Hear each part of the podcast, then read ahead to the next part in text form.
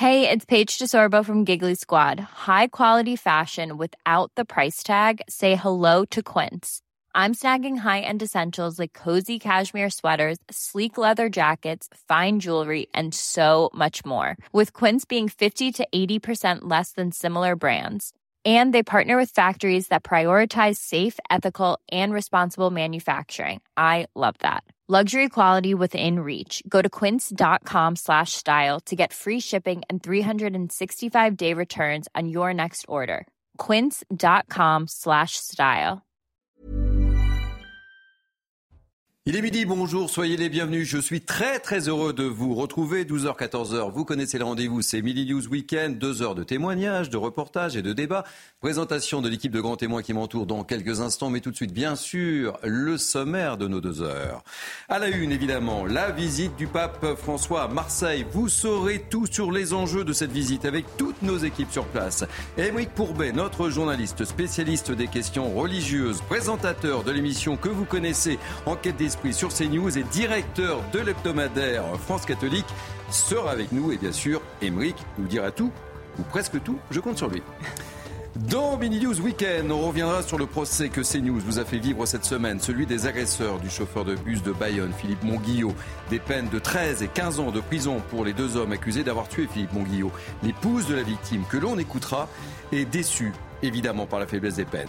Enfin, on évoquera le niveau scolaire des élèves de 6e. Il est alarmant, notamment en mathématiques, interro oral avec mes grands témoins. Je vais les passer au gris. Ils sont déjà très très inquiets. Voilà pour le menu de nos deux heures. Un programme bien chargé. Merci de nous accueillir chez vous. Je suis vraiment très content de vous retrouver. C'est parti pour deux heures. Mais tout de suite, place à l'info. Et l'info est incarnée en ce midi par Mickaël Dorian. Bonjour mon cher Michael. Bonjour Thierry, bonjour à tous. Le couple royal poursuit sa visite en France. Charles III et son épouse Camilla sont attendus aujourd'hui à, Bordeaux où on rejoint tout de suite Antoine Estève. Bonjour Antoine. Euh, le roi doit arriver d'une minute à l'autre. Alors quel va être le programme de cette visite Antoine? Un programme dense parce qu'il va rester entre 3h30 et 4h15 seulement en Gironde sur le sol girondin et un programme évidemment culturel comme vous le voyez derrière sur la place de la Bourse où nous nous trouvons en ce moment avec Jérôme Rampenou. Une immense scène a été installée, un village de spécialité britannique a été installé aussi. C'est ici qu'il va venir serrer les mains des invités officiels qui seront derrière ces barrières. Le public, bon c'est pas très sympa de montrer ça mais regardez le public il est très loin là-bas derrière, à plus de 50 mètres. On les a mis, les gens, derrière des barrières. Et s'ils seront de l'autre côté, il peut être qu'avec un peu de chance, ils pourront apercevoir le roi. Vous disiez, une visite importante, une visite politique ici à Bordeaux parce qu'il souhaitait rencontrer le maire de Bordeaux, écologiste ici, Pierre Urmic, pour une rencontre à la mairie. Ensuite, un programme chargé, je vous le disais, avec euh, la pause culturelle ici. Et en fin de programme, en fin d'après-midi, il ira au château Smith au un très très beau cru euh, de Léognan, ici euh, au sud de Bordeaux, avant de reprendre le train ou l'avion, on ne sait pas encore dans le programme officiel, pour repartir en Angleterre. Merci beaucoup Antoine Estève les images bien sûr de Jérôme Rampenou pour CNews. Alors un roi à Bordeaux et un pape à Marseille, car oui, c'est le jour J. Le pape François est attendu euh, à Marseille pour clore donc les rencontres méditerranéennes. Il sera accueilli par Elisabeth Borne à la sortie de l'avion à 16h15 précise. Concernant à présent la venue du président de la République prévue demain, écoutez ce qu'en disait ce matin la députée LFI de Seine-Saint-Denis, Clémentine Autain. Participer à une cérémonie religieuse, c'est autre chose. Euh, si, au passage, il peut euh, ouvrir ses oreilles au message que délivre le pape François sur, les, migrants. Ça, effectivement, ce serait une bonne nouvelle, mais il n'en prend pas du tout le chemin. Et j'ai beaucoup apprécié cette phrase qui me paraît très juste du pape sur les migrants, où il dit euh, 2060 euh, morts dans la Méditerranée. Excusez-moi, même, même pour le dire, euh, ça me crée euh, de l'émotion. C'est considérable et le pape dit c'est une plaie ouverte. Dans le reste de l'actualité, le conseil municipal de Rennes a voté un nouveau système d'attribution des subventions aux clubs sportifs. Les femmes et les personnes non binaires seront désormais davantage subventionnées que les hommes, une mesure de discrimination positive qui indigne certains, comme nous l'explique ce sujet de Michael Chaillot. Les nouveaux critères d'attribution de subventions aux associations sportives de Rennes ont été votés en conseil municipal, avec un nouveau barème qui encourage la discrimination positive pour l'intégration des femmes et des non-binaires dans le sport, deux catégories mieux valorisées que les hommes. Réaction au bord du terrain. Soit on joue dans une section féminine ou dans une section masculine, tout simplement. Je trouve ça étonnant. Je vais pas étaler mon si je suis transgenre ou pas, quoi. Enfin. En réunion de bureau, la section foot féminin de la SPTT Rennes, qui accompagne en ce moment une joueuse en transition au sein du club, loue l'initiative mais s'interroge. Je retiens que, que, voilà, il faut que les mairies, et moi je le lis comme ça, euh, pour l'instant en tout cas à chaud, euh, comme une, un souhait effectivement euh, de plus d'inclusion. C'est positif dans le message que ça envoie. Je réceptionne les licences des, des, footballeuses hein, pour les enregistrer et je ne vois pas leur demander en même temps est-ce que euh, donc vous êtes non binaire euh, Voilà. Donc je me vois pas leur poser la question. Enfin voilà. Ça vous paraît très intrusif euh, Oui. L'opposition au conseil municipal est montée au créneau. Les clubs sont pas du tout demandeurs. Là, on vient plaquer une idéologie politique, on vient céder à une minorité revendicative. Dans les indices de pondération, on dit qu'un petit non-binaire mineur vaut plus qu'un petit garçon. Et ça, on ne peut pas le comprendre dans le pays de la liberté, de l'égalité et de la fraternité. Malgré plusieurs sollicitations, l'adjoint au sport de la mairie de Rennes n'a pas souhaité nous recevoir. Le verdict a été rendu euh, hier soir tard. Euh, les deux agresseurs de Philippe Monguillot, le chauffeur de bus de Bayonne tué en 2020, sont respectivement condamnés à 13 et 15 ans de réclusion criminelle, une peine insuffisante pour l'épouse de Philippe Monguillot, interrogée à la sortie de l'audience. Écoutez. Ça ne me suffit pas du tout. Bien évidemment, mon mari, c'est la perpétuité. Je suis en colère. Bon, ils sont condamnés quand même, c'est une certitude. Mais en fait, ce qui, me, ce qui me fait le plus de mal, c'est de voir mes filles sortir comme ça de ce tribunal, en une cour d'assises, en larmes, parce que, eh ben, parce qu'elles n'en peuvent plus, quoi. Pour moi, c'est quand même, enfin, pour nous quatre, pardon, c'est quand même assez désolant. bien qu'ils soient condamnés, voilà, mais qui, mais pourrissent en prison. Ils ont tué mon époux, ils ont tué le papa de mes filles, quoi. Enfin, euh, moi, ma vie, elle est finie. Et puis rugby, le capitaine euh, du 15 de France, Antoine Durand, s'est fracturé la mâchoire hier soir lors du match euh, France-Namibie, mais il reste toutefois dans le groupe. Un avis chirurgical spécialisé a été demandé pour définir précisément la durée de l'indisponibilité, précise la fédération. Prochain match des Bleus, ce sera le 6 octobre contre l'Italie et c'était bien sûr Antoine Dupont, hein, bien évidemment. Voilà pour euh, l'actualité à midi sur CNews, mon cher Thierry. Merci, quel match, hein, Michael. Hein. Absolument. Quel match, mais c'est vraiment c'est la tuile hein, pour Antoine Dupont. Allez, on lui souhaite le meilleur. Midi News Week-end, c'est parti avec moi pour deux heures d'information et de débat. J'accueille beaucoup de plaisir Namem Fadel, essayiste et chargé de mission politique de la ville. Soyez la bienvenue. Bonjour Thierry, Ça ravi me fait plaisir. de vous retrouver. Ah, moi aussi. Vous m'avez manqué. Hein. Ah ben, de même, hein, vraiment beaucoup. Céline Pina, politologue, journaliste à Causeur. Ravi de vous retrouver. Eh oui. En pleine forme, évidemment. Notre ami Émeric Pourbet, journaliste à CNews. Ravi Bonjour Thierry. que vous soyez avec nous. Euh, vous connaissez tous Émeric, hein, c'est le spécialiste des questions religieuses sur CNews, l'animateur de l'émission qui ne faut absolument pas manquer, Enquête d'esprit, évidemment.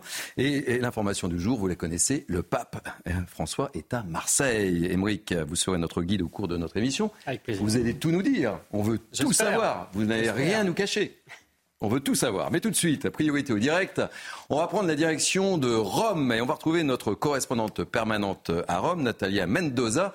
Pourquoi euh, je souhaitais qu'on soit avec Natalia Mendoza? Puisque vous allez prendre, Natalia, euh, l'avion avec le pape dans quelques instants. Et on veut tout savoir là aussi. Comment ça se passe quand on prend l'avion avec le pape? Racontez-nous tout, ma chère Natalia. Et bonjour. Alors, il faut savoir que, contrairement à l'immense majorité des chefs d'État, le euh, pape ne possède pas un jet privé. Il voyage dans un avion de ligne, donc euh, pas de salle de réunion, pas de chambre pour se reposer, seulement quelques aménagements. Au premier rang, une icône de la Vierge est installée. C'est là qu'est assis euh, le pape François.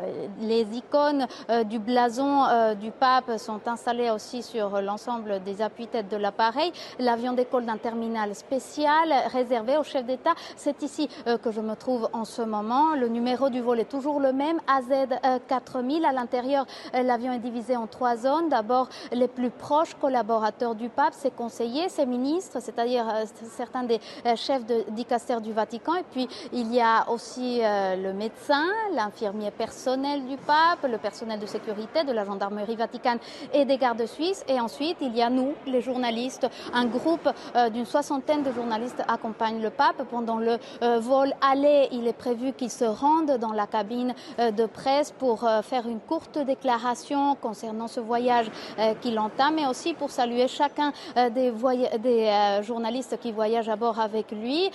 ce sont des représentants des médias des quatre coins du monde, car quand le chef de l'Église catholique se déplace, cela suscite l'intérêt des fidèles du monde entier, et cela quel que soit le pays visité. Merci beaucoup Natalia Bennoza et, bon vol, ça va être quelque chose, même Fadel, euh, euh, de, prendre l'avion avec le pape quand même. Hein? ah oui, ça doit être euh, effectivement, je pense qu'il doit y avoir une émotion particulière. Donc euh, voilà, j'aurais bien euh, voulu, justement. On va tout vous dire avec Émeric Courbet. Justement, tous les petits à côté de la première partie de cette émission. Céline On espère toujours que dans des moments suspendus, il peut y avoir une confidence, une parole, en fait, qui échappe, quelque chose d'un peu différent. Donc il y a aussi cette attente-là, j'imagine, quand on est journaliste et qu'on a cette chance de voyager avec le pape. Émeric c'est vrai que ce qui est très étonnant, moi, pour j'ai participé à quelques voyages. Euh, bah oui, c'est pour ça. Hein, comme en parlait Natalia tout à l'heure. Et euh, de fait, ce qui frappe à l'aller, c'est que euh, le pape se met au niveau des journalistes. Il va les saluer un par un, il leur dit un petit mot. Alors il y a ceux qui connaissent plus et à qui il peut mm. échanger. Et puis il y a un petit mot collectif aussi qui est très court. Mais voilà, il y a cette attention vraiment aux personnes qui est euh, pas forcément l'exclusivité de ce pape-là, hein, mais, mais, particulièrement, euh, c'est son côté sud-américain sans doute. Euh, voilà. Et puis au retour, il y a la conférence de presse, mais ça, c'est une autre affaire. Mm. Où là, c'est des sujets beaucoup plus politiques qui sont évoqués évidemment. Et c'est pas un avion spécifique, il n'y a pas de place spécifique, il y a juste quelques arrangements, quelques aménagements, c'est ça. Hein? C'est-à-dire qu'effectivement, comme l'a dit Natalia, l'avion est partagé en trois, donc en premier lieu le pape et puis ses conseillers, la sécurité, hein, les gardes suisses. Ça, c'est toujours étonnant de voir que ce sont des gardes suisses et la gendarmerie vaticane qui assurent la sécurité du pape, qui vont l'assurer tout au long de ce voyage. C'est pas simple d'ailleurs, parce que bon, on en reparlera peut-être tout, sûr, tout à l'heure. Euh, et puis derrière, il y a les journalistes qui attendent la petite phrase, évidemment. Eh il va relancer les polémiques et on sait que euh, autour de ce pape. Il se passe toujours des choses dans les avions, hein. Voilà. Parfois. Exactement. Il y a même eu un mariage une fois, un voyage pontifical. Euh, il, avait, euh, il a marié deux personnes qui, voilà, qui cherchaient un prêtre et il se trouve qu'il était là. Bon, ben, on verra ça en tous les cas. Allez, on va prendre la direction de Marseille si vous le voulez bien. On va retrouver l'une de nos équipes parce qu'on a mobilisé beaucoup d'équipes sur Marseille, vous vous en doutez. On va retrouver tout de suite Laure Parra qui est en direct du palais du Pharo. Bonjour ma chère Laure. Euh, j'ai une seule question. Demandez le programme. Que va-t-il se passer aujourd'hui pour le pape? En tout, alors pour le pape, le programme, c'est clair, cette visite papale, c'est un programme chargé et intense. Alors cet après-midi, il arrive à 16h15 à l'aéroport Marseille-Marignane où il sera accueilli euh, par la première ministre, hein, Elisabeth Borne, puis direction Notre-Dame euh, de la Garde pour une prière silencieuse avec le clergé local, avec des religieux et des religieuses marseillais. Premier temps fort que l'on attend ici, c'est à 18h puisque à 200 mètres en contrebas de la basilique Notre-Dame, le Saint-Père se recueillera face au mémorial dédié aux marins et aux migrants disparus en mer. Il doit prendre la parole et il s'adressera aux représentants d'associations qui s'occupent euh, de migrants ainsi euh, qu'aux représentants euh, interreligieux présents lors de cet hommage aux migrants disparus en mer. C'est une parole très attendue ici à Marseille. Ce soir, le pape dormira à l'archevêché. Demain, dans la matinée, il devrait rencontrer des personnes en situation de précarité dans un lieu encore inconnu pour bah, des mesures de sécurité. second temps fort, eh bien, c'est ici, au Palais du Pharo. Le pape va arriver ici et il va découvrir euh, cette vue de Marseille hein, sur le Vieux-Port, sur le Fort Saint-Jean, sur euh, euh, la cathédrale de la Majeure. Et depuis ce Palais du Pharo où nous nous trouvons, il va rencontrer à 11h30 le président Emmanuel Macron. Et après une petite sieste, précise les organisateurs, le souverain pontife à 86 ans, il va embarquer dans sa papa mobile, direction le stade Vélodrome où il va donner une messe de, devant près pardon, de 60 000 fidèles. Merci ma chère Laure, quelle belle ville Marseille quand même. Hein. C'est une, ville magnifique, surtout quand il fait ce, temps. Et on va vivre euh, ces deux journées avec vous évidemment et toutes nos équipes, ma chère Laure. On va retrouver tout de suite Martin Dumont qui est euh, historien. Bonjour Martin euh, Dumont, merci d'être en direct dans B News Weekend. C'est une visite que l'on peut qualifier d'historique en France puisque sa dernière visite remonte à 2014 et c'était à Strasbourg, Martin. Oui, absolument. Bonjour monsieur. Et euh, c'est effectivement une visite historique pour double de, raisons. D'abord, la visite à Marseille tenait beaucoup à cœur euh, du pape François. Il en avait parlé déjà quand il avait été interrogé par le journal La Croix en 2016. il évoquait déjà cette possibilité de venir en France. Et s'il venait en France, euh, c'était notamment, il avait l'intention de venir à Marseille, qu'il considérait comme une ville ouverte sur le monde. Alors ce qu'il disait, mais on en parlera avec euh, notre ami euh, Émeric Pourbet, c'est qu'il ne vient pas en France, il vient à Marseille. Ça a un sens, Martin Dumont. Oui, alors bon, il y a quelque part euh, un peu euh, une formule, euh, une forme de boutade auquel est habitué le, pape François, mais ce qu'il veut dire par là, enfin en tout cas c'est l'une des possibilités, le, sens qu'il veut lui, donner, c'est qu'il veut attirer l'attention sur le fait que ce qui est au centre de sa visite, c'est vraiment Marseille. Il, il est attentif à la France, il connaît bien la France, mais ce qui importe pour lui, ce qui lui semble important, c'est de mettre Marseille et la Méditerranée euh, au cœur des attentions. Et c'est pour lui euh, la Méditerranée, les plus pauvres, les plus fragiles, euh, c'est depuis le début de son pontificat. Donc c'est ça aussi ce qu'il veut signifier par là. il y a à la fois effectivement pas la visite d'État, hein, donc avec tout un protocole particulier, mais surtout c'est important pour lui d'avoir qu'on axe l'analyse sur hum, la ville de Marseille elle-même et la, les dimensions aussi interreligieuses de Marseille. Merci Martin Dumont. Vous restez un petit peu avec nous si vous voulez bien. On va, poursuivre parce que je vois que notre ami est arrivé, euh, Michael Dorian, et c'est l'heure du flash, Michael Dorian. on se retrouve juste après. Un nouveau refus d'obtempérer hier soir à Sochaux. Un policier a été gravement blessé alors qu'il tentait d'interpeller un homme visé par un mandat de recherche. Il a été percuté par la voiture du fuyard et traîné sur plusieurs mètres. L'homme a finalement été arrêté par des tirs de la BAC. L'inquiétant niveau de maths des élèves de 6e, le Conseil scientifique de l'éducation nationale tire la sonnette d'alarme. Dans une note, il souligne l'inquiétante mécompréhension des nombres et surtout des fractions, un déficit qui touche tous les milieux. Et puis Vladimir Zelensky est arrivé au Canada. Justin Trudeau a assuré le président ukrainien du soutien indéfectible de son pays à l'Ukraine dans son conflit face à la Russie. Le Premier ministre canadien a affirmé que le Canada restera aux côtés de l'Ukraine aussi longtemps qu'il le faudra. Merci beaucoup, mon cher Michael. On vous retrouve dans 15 minutes, toujours avec moi pour commenter l'actualité. Alors que je salue Amine Elbaï, juriste en droit public, qui va nous rejoindre. Bonjour Thierry. Vous avez un mot de billet Un petit mot de billet? Mon TGV. Euh, bon, ça va, je retiens, je retiens, ça va. Euh, toujours Naïm Fadel, c'est une pina. Deux heures de colle. Deux heures de colle, vous verrez. Et, et Émeric Pourbet. Émeric, et, nous sommes toujours également avec Martin Dumont, qui est euh, historien. Émeric, pourquoi ce choix de Marseille pour la visite du pape? Alors, euh, d'abord, ce qu'il faut dire, c'est que c'est quand même grâce à l'archevêque de Marseille, monseigneur Aveline, que euh, cette visite a pu avoir lieu. Parce que très honnêtement, euh, on l'attendait depuis des années. On disait il va venir en France, il va venir en France, et en fait, ça se faisait pas. Et puis, effectivement, l'archevêque de Marseille a réussi à le convaincre. D'abord parce qu'il y a cette rencontre, ces rencontres méditerranéennes, c'est-à-dire c'est tous les évêques de la Méditerranée qui se retrouvent pour discuter de problématiques communes.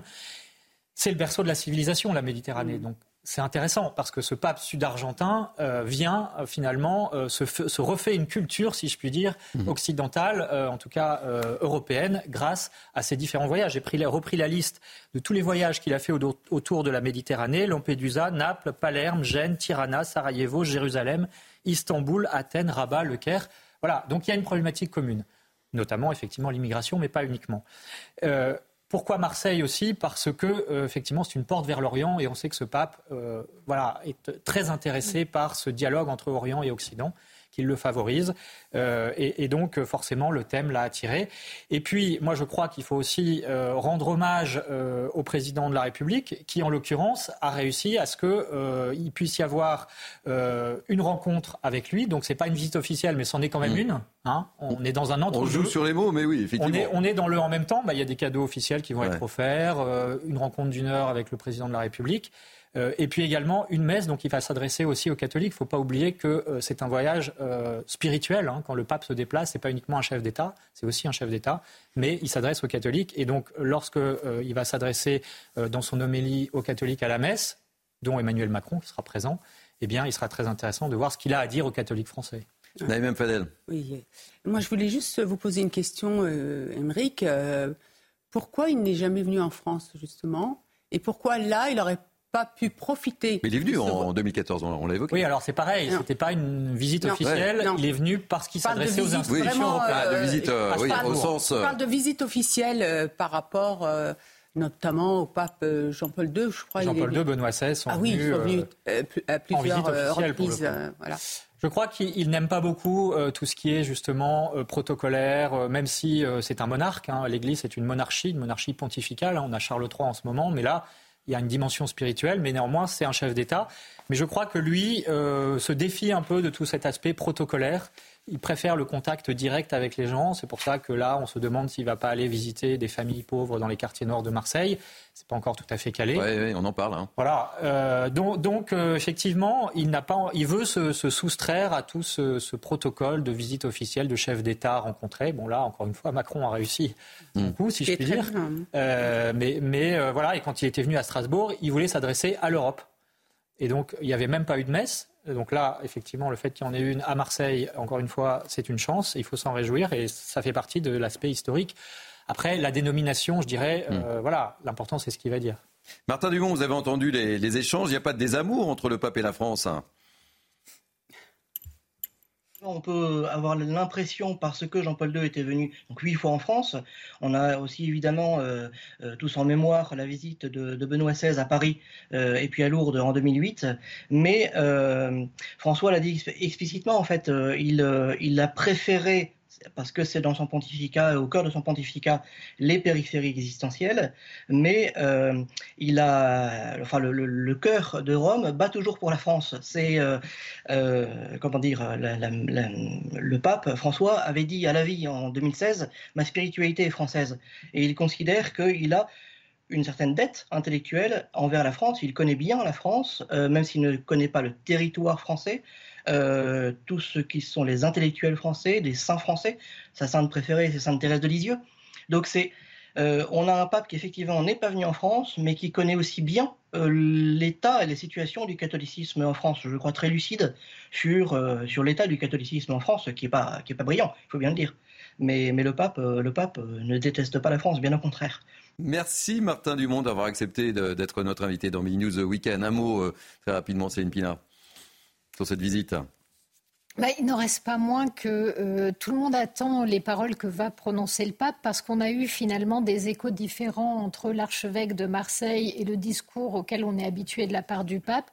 Euh, l'archevêque de Marseille a semblé donner l'impression qu'il y avait peut-être une prise en compte un peu plus importante de la part du pape des difficultés des nations.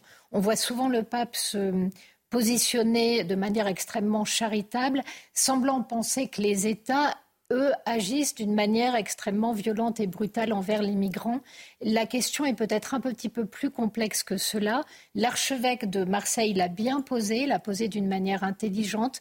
Jusqu'à présent, le pape n'a jamais introduit ce type de nuance. Il serait intéressant de voir si la parole de l'archevêque euh, annonce une évolution euh, du positionnement du pape ou pas du tout. Donc on a euh, une petite interrogation à ce niveau-là. Amine, je ne vais pas vous punir. Vous êtes arrivé en retard, je vous donnerai la parole après. Très bien. Vous acceptez? Je, je, l'accepte, même si j'aurais souhaité dire un petit mot euh, rapidement, à propos de la venue du pape. Euh, simplement, euh, le pape est aujourd'hui une source d'inspiration autour des valeurs sociales de la chrétienté. Il va rencontrer notamment les missionnaires de la charité, des personnes en grande situation de dépendance économique. Et euh, je crois que le choix de Marseille n'est pas un choix anodin. Mhm. Euh, c'est aussi euh, la possibilité de pouvoir répondre à une détresse humaine, une détresse sociale dans le contexte que nous traversons, dans un symbole fort qui est la ville de Marseille avec toutes les difficultés économiques et sociales que, que notre pays connaît. On va marquer une pause. Et Moïse, on vous retrouve, vous restez avec nous, hein, parce que j'ai plein de petites questions à vous poser, on veut tout savoir. Et puis, émission spéciale également demain, à partir de 15h. 15h, jusqu'à. incluant donc la retransmission de la messe de la Sainte Messe qui sera célébrée par le pape. Vous êtes notre guide pendant deux jours, mon cher Amérique. On va vous retrouver. J'espère. Évidemment. Allez, on marque une pause et, on reparlera évidemment euh, dans quelques instants de, ce voyage historique à, à Marseille, mais pas en France, à Marseille du pape. tout de suite. Merci de nous accueillir. Il est 12h30, c'est News Weekend jusqu'à 14h. Je vous présente mes grands témoins dans quelques instants, mais tout de suite un point info avec Mickaël Dorian. Au rebonjour mon cher Mickaël. Le parquet de Paris demande que Marine et Jean-Marie Le Pen soient jugés. Au total, 24 membres du RN sont soupçonnés d'avoir participé à un système de détournement de fonds publics entre 2004 et 2016. Le maire de Perpignan, Louis Alliot, et l'ex numéro 2 du parti, Bruno Gollnisch, sont également visés. Le verdict a été rendu hier, tard dans la soirée. Les deux agresseurs de Philippe Monguillot, le chauffeur de bus de Bayonne tué en 2020, sont respectivement condamnés à 13 et 15 ans de réclusion criminelle. Des peines décevantes pour la famille de la victime.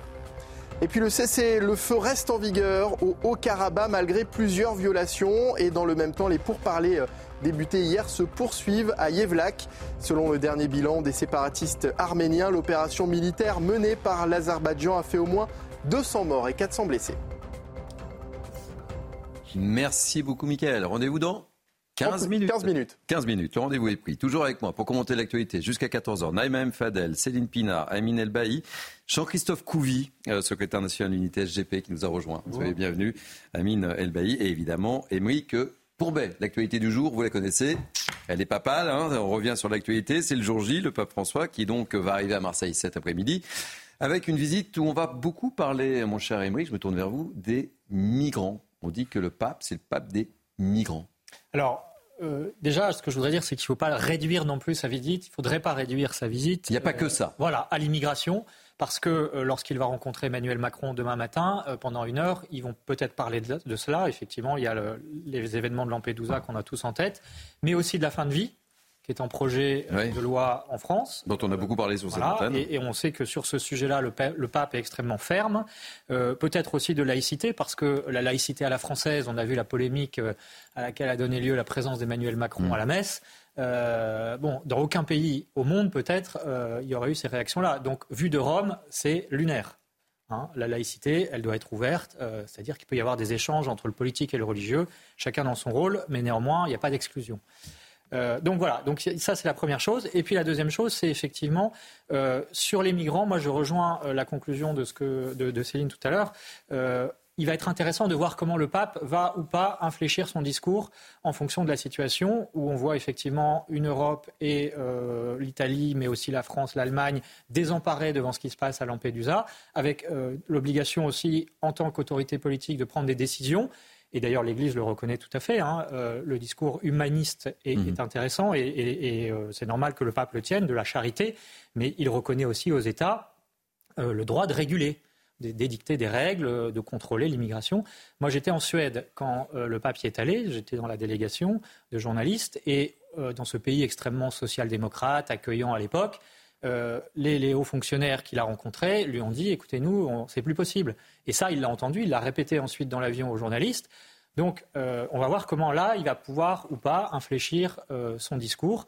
et puis ensuite, effectivement, ce qui va être intéressant, c'est le discours qu'il va tenir aux catholiques. Comment il va encourager aussi cette jeune génération montante qu'on a vu par exemple au pèlerinage de Chartres à, à, la Pentecôte, qu'on a vu au JMJ, qui est en demande de sacralité extrêmement forte qui n'ont pas reçu tout ce qu'ont eu leurs parents en termes de formation, et euh, voilà que le pape bah, va encourager d'une manière ou d'une autre. Et donc ça, il va falloir être attentif à ce qu'il va dire à ce moment-là.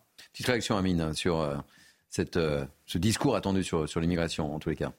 Je crois que la France traverse aujourd'hui des, des, enjeux migratoires extrêmement forts, puisque vous avez 9000 migrants qui ont débarqué sur une île de 6000 habitants à Lampedusa en Italie, et ce n'est que le début de ce qui s'annonce euh, maintenant pour euh, l'Europe et pour le premier voyage officiel du pape, hein, on, ne l'a pas dit, mais c'était à Lampedusa. Hein, c'était premier déplacement, premier déplacement 2013. Hein. C'est lourd de sens aussi. Hein. C'était effectivement à Lampedusa. Le pape, je crois, euh, est dans son rôle.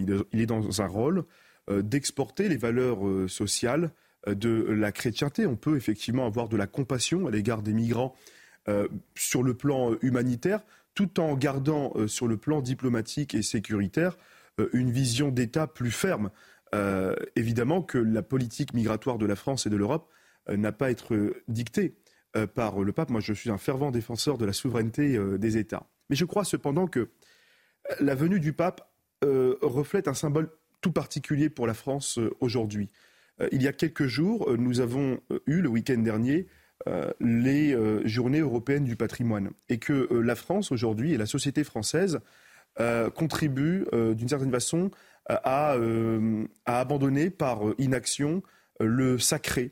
nos églises, autrefois bastions de foi et de communion, se vident à vue d'œil. le patrimoine chrétien et le patrimoine culturel chrétien est totalement délaissé et totalement laissé à l'abandon. La France ne peut pas renoncer aujourd'hui à 2000 ans d'histoire chrétienne. c'est pas seulement une source d'inspiration culturelle, c'est aussi l'enjeu de la protection de notre civilisation qui, qui se pose. Et je crois tout bonnement que la venue du pape sur ce point sera extrêmement importante. Préserver aujourd'hui nos églises qui se vident, qui se meurent, qui mmh. sont détruites, qui disparaissent dans nos villes et dans nos villages, pour rappeler aussi ce que nous sommes. Et c'est pour moi un enjeu. C'est vraiment un enjeu extrêmement important. Je crois que euh, c'est même le meilleur projet d'assimilation que vous pourrez porter demain euh, à toutes celles et ceux qui croient ou qui ne croient pas. Euh, nos compatriotes musulmans, eux, n'ont pas renoncé à leur foi, ils n'ont pas renoncé au sacré la société française a renoncé malheureusement. Alors, déjà, il faut peut-être éviter de confondre sacré et religion. Hmm. Euh, le sacré dépasse largement le cadre de la religion. Par exemple, euh, une société qui crée une société politique comme la nôtre, elle se base sur une forme de foi. Penser que l'égalité entre les hommes à raison de la même dignité humaine, c'est important et ça peut fonder des sociétés politiques, c'est une forme de foi. Vous n'arriverez pas à le démontrer de façon mathématique. Il y a un moment donné un élan, un souffle, une part de sacré dans la manière dont les sociétés s'organisent, quelles qu'elles soient. Et il y a une part de sacré y compris quand vous investissez l'homme, quand vous pariez mmh. sur sa raison et quand vous pariez sur sa capacité à créer un monde commun par l'échange et par le verbe. Ce qui est d'ailleurs amusant parce que cette créativité par le verbe et par finalement euh, l'immatériel, c'est aussi celle que vous pouvez retrouver dans la Bible. Donc ne pas confondre sacré et religieux, ça c'est peut-être le premier point. Ce qui ne veut pas dire qu'il faut renier ses racines, pas du tout. Mais je pense qu'aujourd'hui, la question de la France, c'est moins la question du lien avec le religieux que de retrouver en fait le sens de ce qu'elle est, le sens de son identité. Et elle peut le retrouver en revisitant son histoire, pas forcément en, réactivant un principe religieux, ce qui n'empêche pas les gens de croire ou de ne pas croire. Donc je voudrais quand même qu'on remette le sacré à sa mmh. juste mmh. place. va très rapidement. Oui, je reçois euh, complètement ce que vient de dire Céline, et c'est important, c'est que le sacré aujourd'hui, il peut être... Euh, au-delà du religieux. Par exemple, prenons, vous avez parlé, Amine, euh, des, des, églises. Moi, les églises, ce patrimoine autour des églises, des cathédrales, et quand je vois que certains, euh, malheureusement, n'ont pas été entretenus, ça me fait autant mal que mes mhm. compatriotes euh, catholiques, alors que je ne suis pas. Euh, et moi, on parle souvent dans ces émissions, effectivement. Oui, et, c'est extrêmement important. Et, je les ai, je, je, pour moi, je les ai aussi en héritage. Et je me dois aussi de me battre pour qu'ils soient entretenus et que surtout, euh, ne pas suivre les recommandations de Madame Bachelot qui avait dit il faut les démolir. Et euh, je, voudrais en revenir aussi au pape. Vous savez, le pape, il est dans son rôle, hein, c'est-à-dire d'être en lien avec les valeurs de l'Église, ceux d'humanité, de, de, charité. Après, malheureusement, la réalité le rappelle, si je puis dire, euh, à l'ordre, parce qu'effectivement, aujourd'hui, accueillir avec charité, avec humanité, suppose qu'on soit en, capacité, mmh. ce qu'on n'est plus, malheureusement. Euh, deux mots très rapides, puisqu'on reviendra encore sur cette visite. Émeric, euh, le cardinal Jean-Marc Aveline, vous l'avez dit, a joué un rôle très important. Il part Pareil, vous allez me dire ou pas, euh, il paraît qu'il fait partie des, chouchous du pape, hein. il l'aime beaucoup. Je crois qu'il y a une relation effectivement une relation très forte, hein. assez, assez privilégiée, qui n'est pas exclusive bien sûr, mais je crois que c'est l'aspect très, très abordable finalement euh, de ce cardinal, hein, qui est un prince de l'Église, comme on dit, mais qui en même temps est né dans les quartiers nord de Marseille et donc euh, très affable. Et je crois qu'il y a cet aspect-là aussi dans la personnalité du pape qui a fait que les deux se sont, euh, se sont rencontrés. Je voudrais peut-être, si on a juste un, petit peu de temps, revenir sur ce qui a été dit auparavant, parce qu'il me semble qu'il y a une question de religiosité, de religieux, mais il y a aussi une question de mémoire euh, dans cette histoire, effectivement. Et je crois que la venue d'un pape, c'est l'occasion. On a bien vu cette polémique sur la laïcité euh, avec Jean-Luc Mélenchon mm. qui euh, refuse qu'un président aille à la messe. c'est oublier toute l'histoire chrétienne de ce pays.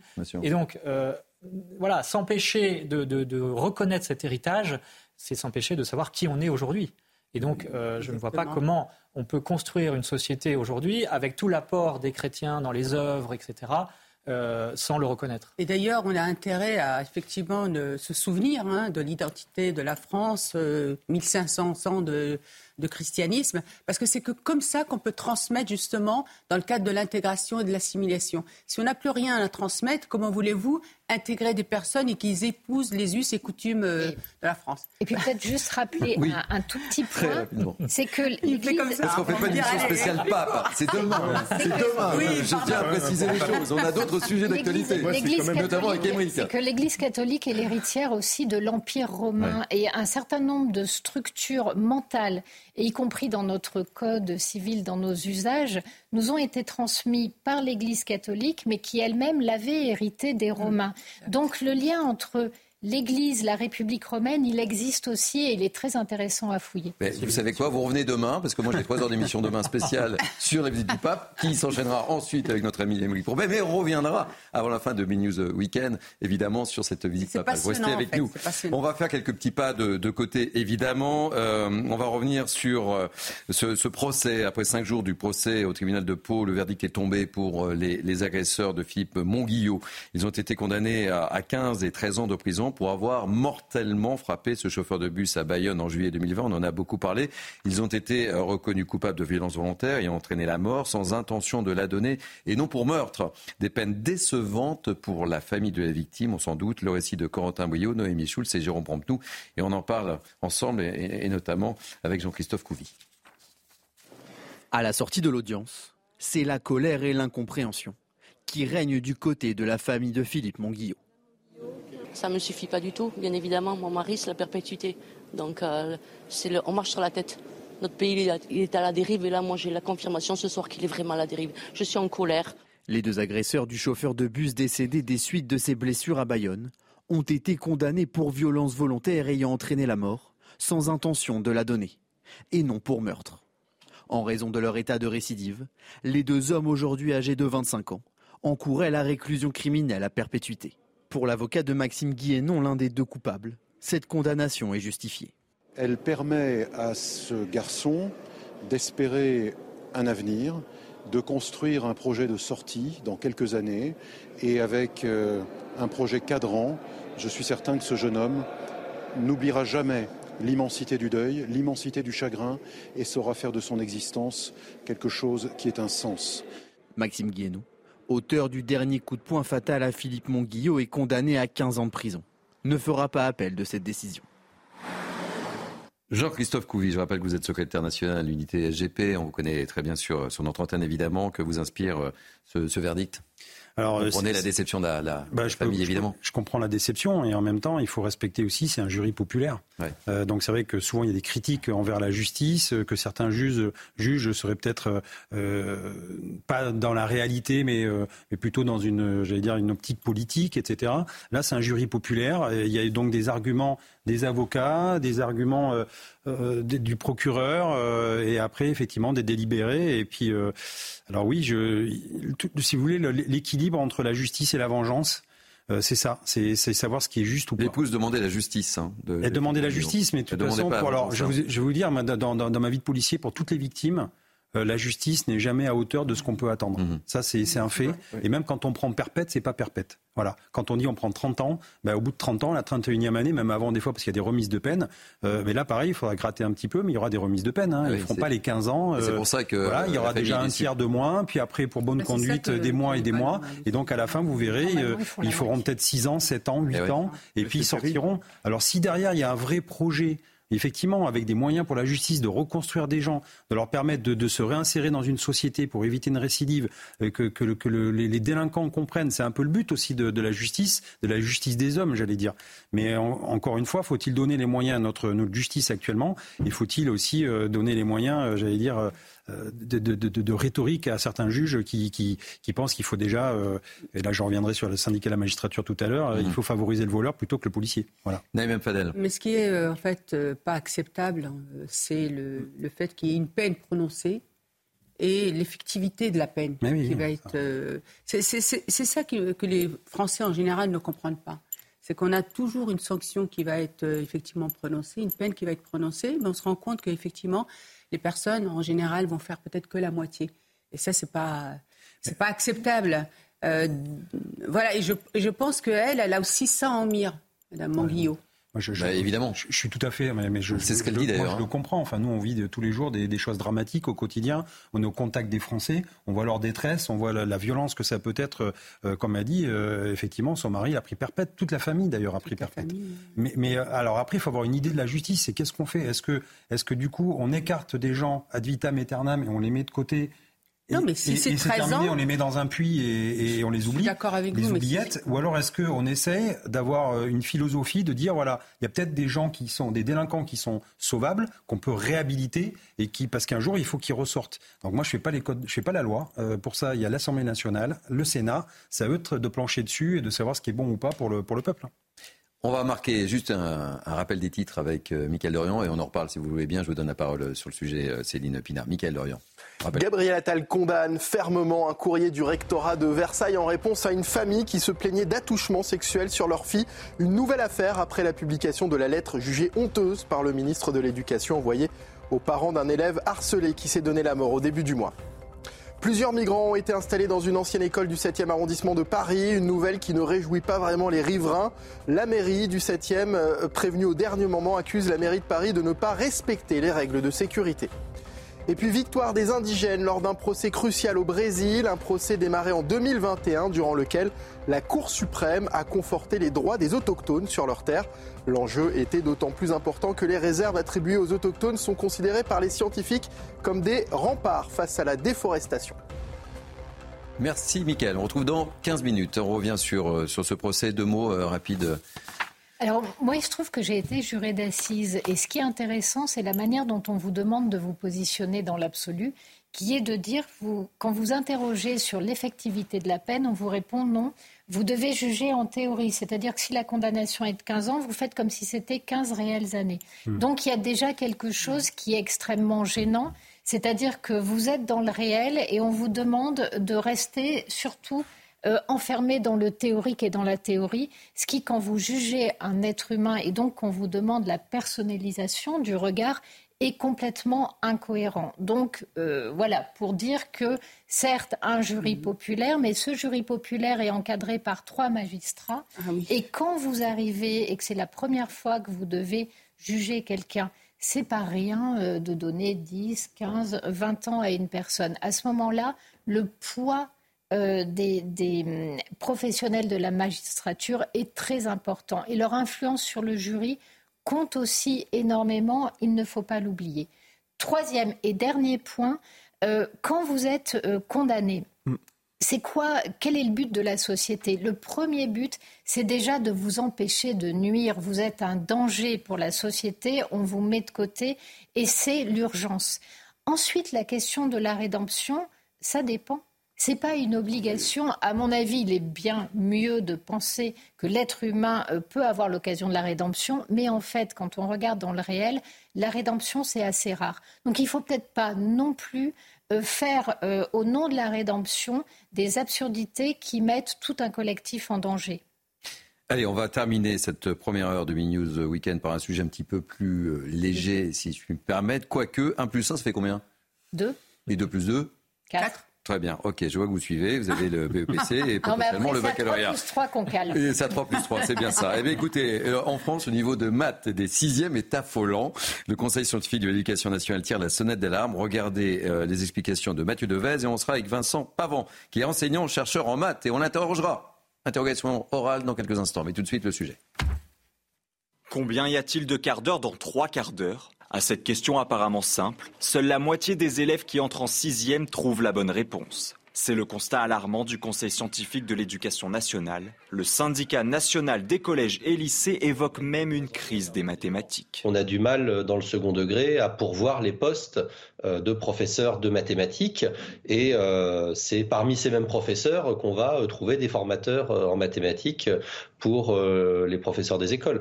Donc il y a effectivement une crise des mathématiques dans l'éducation nationale qui est assez généralisée. Un déficit de compréhension qui concerne tous les milieux sociaux. Il atteint 85% en éducation prioritaire et reste très élevé 75% hors éducation prioritaire et dans les écoles privées. Et pour certains élèves, il serait déjà trop tard. Si on a des lacunes aussi importantes à l'entrée en sixième, on va avoir beaucoup de mal à euh, les rattraper au collège avec euh, des effectifs par classe qui sont aussi souvent très euh, très très chargés et puis beaucoup moins d'heures de mathématiques au collège qu'il n'y en a à l'école primaire. Pour remédier à ce retard, le Conseil scientifique propose notamment d'introduire les concepts mathématiques plus tôt, de façon progressive et intuitive. Bonjour Vincent Pavant. Soyez le bienvenu. Merci de témoigner dans Bini News Weekend. Ça vous inspire quoi? Vous êtes euh, consterné, accablé? Oui, oui, ça fait de, très nombreuses années que, également dans l'enseignement supérieur, on tire la sonnette d'alarme sur le niveau des élèves euh, qui rentrent. Euh, je suis entièrement d'accord avec ce reportage et ce qui a été dit sur Quentin, le fait effectivement qu'on n'arrive plus à recruter d'enseignants une des raisons, c'est d'ailleurs parce que les, gens qui sont plutôt euh, bons en mathématiques trouvent assez rapidement des emplois euh, plutôt bien payés euh, dans l'industrie et qu'il y a assez peu d'intérêt pour eux de rentrer dans l'enseignement en mathématiques, ce qui fait qu'effectivement leur niveau a baissé, le niveau de recrutement au concours a baissé, la GREG, le CAPES continuellement depuis 40 ans et c'est un constat absolument désolant qu'on doit formuler aujourd'hui. Alors qu'est-ce qu'on fait Vincent Pavant? Ce sera ma dernière question, on fait quoi? C'est très compliqué. Il faut effectivement euh, mettre une réforme d'envergure en place, comme on a pu le faire euh, avec les maths modernes, même si les maths modernes en 69 et euh, en 84 ont, échoué. C'était une réforme d'ambition.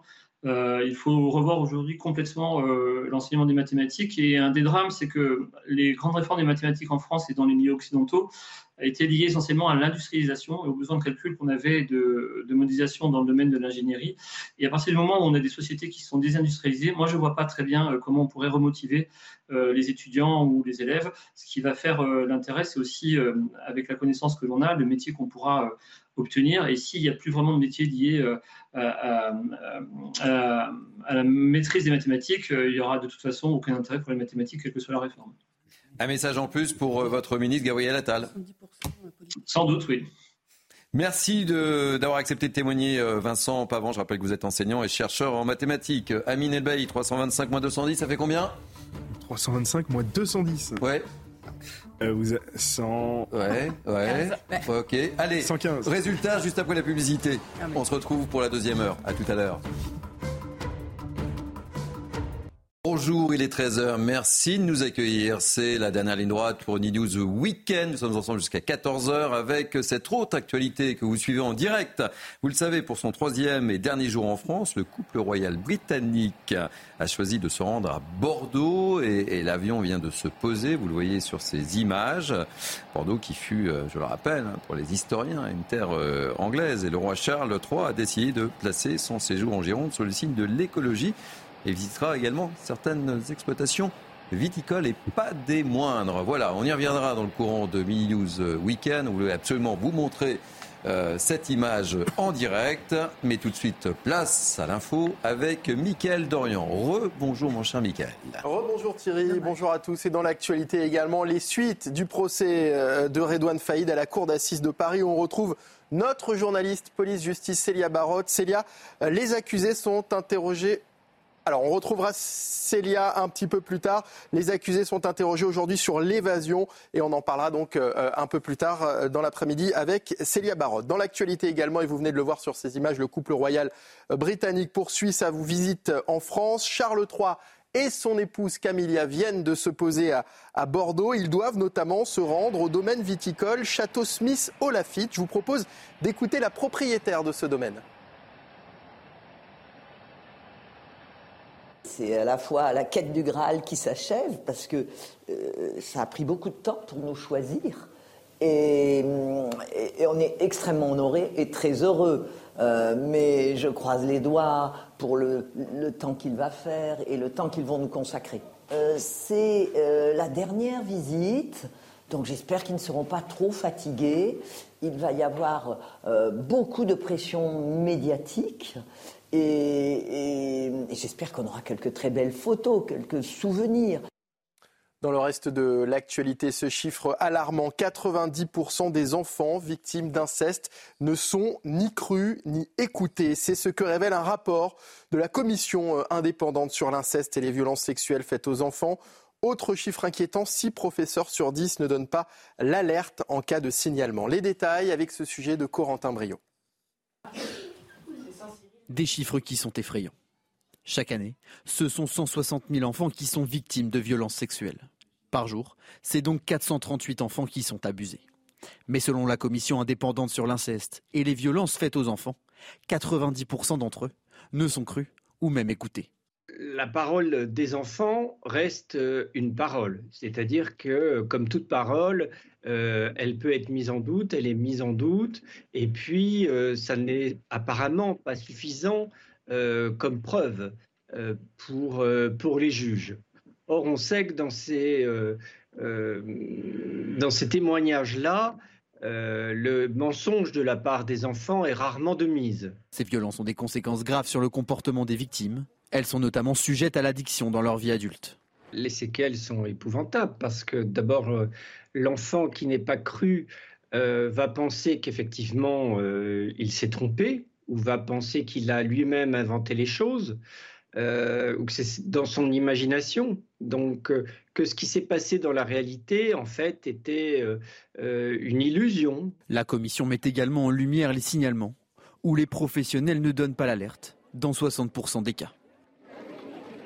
Et puis l'inquiétant niveau de maths des élèves de 6e, euh, le Conseil scientifique de l'éducation nationale tire la sonnette d'alarme. Dans une note, il souligne l'inquiétante mécompréhension des nombres et surtout des fractions, un déficit qui touche tous les milieux, comme nous l'explique ce sujet de Mathieu Devez. Combien y a-t-il de quarts d'heure dans trois quarts d'heure? À cette question apparemment simple, seule la moitié des élèves qui entrent en sixième trouvent la bonne réponse. C'est le constat alarmant du Conseil scientifique de l'éducation nationale. Le syndicat national des collèges et lycées évoque même une crise des mathématiques. On a du mal dans le second degré à pourvoir les postes euh, de professeurs de mathématiques et euh, c'est parmi ces mêmes professeurs qu'on va euh, trouver des formateurs en mathématiques pour les professeurs des écoles. Donc il y a effectivement une crise des mathématiques dans l'éducation nationale qui est assez généralisée. Un déficit de compréhension qui concerne tous les milieux sociaux il atteint 85% en éducation prioritaire et reste très élevé 75% hors éducation prioritaire et dans les écoles privées.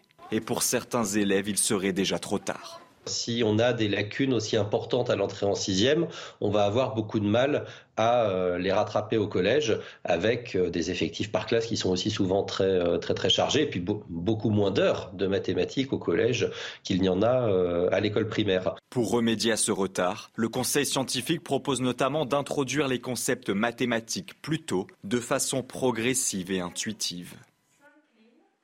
Et voilà donc Thierry ce qu'il fallait retenir de l'actualité à 13h sur CNews. Et on vous retrouve dans Dans un quart d'heure. Dans un quart d'heure. On a bien noté le rendez-vous. Là pour les maths, on est bon. Là, on est pas mal. On, a répété énorme, c'est énorme. C'est la dernière ligne droite pour Mini News Weekend. Nous sommes ensemble jusqu'à 14h avec moi pour commenter cette actualité depuis une heure. Naïm Fadel, essayiste, chargé de mission politique de la ville. On rallonge les titres. Hein. Euh, Céline Pina, politologue, journaliste à causeur. Amine Elbaï, juriste en droit public. 325 euh, moins 210. La réponse, je ne vous ai pas donné la réponse euh, 85. C'est ça. Ok. Vous avez le BEPC et le baccalauréat. Euh, notre ami euh, Emric Pourbet, journaliste à, CNews. On va encore parler du pape, évidemment. C'est l'actualité du jour. Euh, David Amiel, député Renaissance de Paris, nous a rejoint. Soyez bienvenus. Bonjour. De, de, vous retrouver. Et Jean-Christophe Couvi, secrétaire national, unité SGP. Bonjour. bienvenue également, mon cher Jean-Christophe. On va commencer d'ailleurs euh, par vous et avec ce triste feuilleton, puisque va encore parler, encore, encore de refus d'obtempérer. C'est un peu le feuilleton. Un policier gravement blessé dans un refus d'obtempérer à Sochaux. Ça s'est passé cette fois hier soir vers 19h. Ce policier était venu assister la BAC pour interpeller un homme visé par un mandat de recherche. Rappel des faits avec Adrien Spiteri. On en parle juste après. Les images de l'interpellation ont été relayées sur les réseaux sociaux. Vers 19h hier soir, dans le centre-ville de Sochaux, des policiers de la BAC remarquent le véhicule d'un homme sous mandat d'arrêt. Mais alors qu'il se porte à sa hauteur pour le contrôler, l'individu fait une charrière et blesse l'un de mes collègues venu à sa hauteur. Un autre policier a dû faire usage de son arme pour protéger notre collègue qui venait d'être percuté par le conducteur du véhicule. Le mis en cause a été blessé, il a été interpellé. Traîné sous le véhicule sur plusieurs mètres, le policier blessé a été transporté à l'hôpital. Ses jours ne sont pas en danger. On est passé très près du drame et je vous rappelle qu'il y a 26 000 refus d'obtempérer en France par an. Et là, en l'espèce, on, on a eu affaire pardon, à un individu déterminé qui n'a pas hésité à mettre la vie en danger du policier euh, pour euh, s'en sortir. Le conducteur du véhicule a lui aussi été hospitalisé. L'homme était déjà très défavorablement connu des services de police. Bon, Jean-Christophe Couvi, euh, je le disais, hein, encore, encore et encore un refus d'obtempérer. On fait quoi? L'impression qu'on en parle sans arrêt sur ces plateaux et les choses ne changent pas. Non, les choses ne changent pas, ça empire et, et ça vient percuter, entre guillemets, euh, ce qui va se passer samedi où il y a des, des personnes qui vont aller faire une manifestation contre des violences, pseudo, des violences policières. Mmh. Donc nous, on attire l'attention sur le fait qu'encore une fois, là, on a un collègue d'une quarantaine d'années père de famille euh, qui a rien demandé à personne, qui fait juste son boulot, qui interpelle une personne euh, qui est recherchée. Et, en fait, il a été traîné sur 30 mètres, il a failli mourir. Il doit un peu sa, la vie d'ailleurs à son gilet pare-balles qui a amorti, euh, si je veux dire, les, les, les, le choc. Voilà, donc oui, policier, on est très en colère, très remonté. Et, et très remonté parce qu'en fait, on n'arrive pas, c'est une plaie, on n'arrive pas à s'en sortir de, de, ces refus d'obtempérer. Et encore une fois, quand on utilise notre arme de service, on a vu le sondage, il y a 84% mm. des Français qui sont derrière nous, et ça c'est ben important de, le, de, le, répéter. Euh, quand on utilise notre arme de service, c'est pour nous protéger, protéger notre intégrité physique ou celle d'autrui. C'est pas par plaisir et c'est pas pour, comme on peut l'entendre, sur un refus d'obtempérer. Non, c'est que là, on est en danger de mort. Et il faut bien comprendre la différence entre les deux. Mais souvent, effectivement, ça part d'un refus d'obtempérer, parce qu'encore une fois, c'est une défiance à la loi, défiance à l'autorité. Et on a une partie de la population, de toute façon, qui vit hors de, de, la République, hors de ses lois, et qui est dans son propre monde et égocentré. Naïm Fadel. Écoutez, je ne sais même plus quoi poser comme question par rapport non, à ça, parce que on, en parle, on en parle sans arrêt, et effectivement, on a les mêmes témoignages, oui, avec les mêmes scénarios. Enfin, euh, oui, et mais et puis à chaque fois, on va. C'est la même hypocrisie, non, mais on peut toujours égrener. Hein, on, peut continuer d'ailleurs longtemps, parce que de toute façon, on est devant une, une impuissance, effectivement, euh, au niveau de, de, la réponse. Donc, ça devient une fatalité, et il ne faut pas justement se résigner à cette fatalité. Mais pourquoi, en fait, ils continuent ces voyous Parce que de toute façon, il, il, c'est même pas un sentiment d'impunité. Ils sont en impunité. Regardez ce qu'ils risquent. Oh, ils s'attaquent quand même à des policiers. Les policiers, ils sont garants de notre état de droit. Ils risquent leur vie. Ils ont des missions régaliennes. Vous vous rendez compte mm. Et aujourd'hui, ils osent. Ils osent s'attaquer à, la, police. Et on remet en cause la police. Et demain, il y a une manifestation oui, on va en parler, on va contre parler, la police. Qu'est-ce qu'il faut qu'il fasse, euh, ce policier? Il faut qu'il se laisse, se laisse tuer, c'est ça? Alors que justement, lui, là, il est dans la légitimité euh, de pouvoir utiliser euh, son arme. Ce qui est, ce qui est euh, vraiment insupportable, et on ne peut pas s'en sortir tant qu'il n'y aura pas une réaffirmation forte de l'état de droit et des sanctions fortes, effectives, dès le premier acte de, délinquance. Ces mmh. refus d'obtempérer, la plupart, mmh. c'est des récidivistes. Certains ont dans leur casier 14-15 mentions en étant mineurs. Mhm. Ce n'est pas possible. Et j'ai peur, effectivement, qu'il y ait un drame. Et la réaction également de Mathieu Vallée, que vous connaissez bien évidemment, hein, son, tweet, c'était aujourd'hui une maman et son fils de 14 euh, ans ont failli ne pas voir rentrer en vie un mari, un père, un policier. Mais c'est une fois de plus toujours la même chose euh, sur l'insécurité régnant dans un certain nombre de quartiers en France qui ont complètement fait sécession. Aujourd'hui, nos policiers souffrent d'une double peur. La peur de finir entre quatre planches, parce qu'il faut bien dire qu'un euh, certain nombre de policiers, notamment, euh, euh, sont aussi victimes de ces refus d'obtempérer, ou de finir entre quatre murs, c'est-à-dire en prison. je vous rappelle ce qui s'est passé à l'occasion des émeutes de l'affaire Naël. Mmh. On a eu aussi cette fameuse affaire Eddy.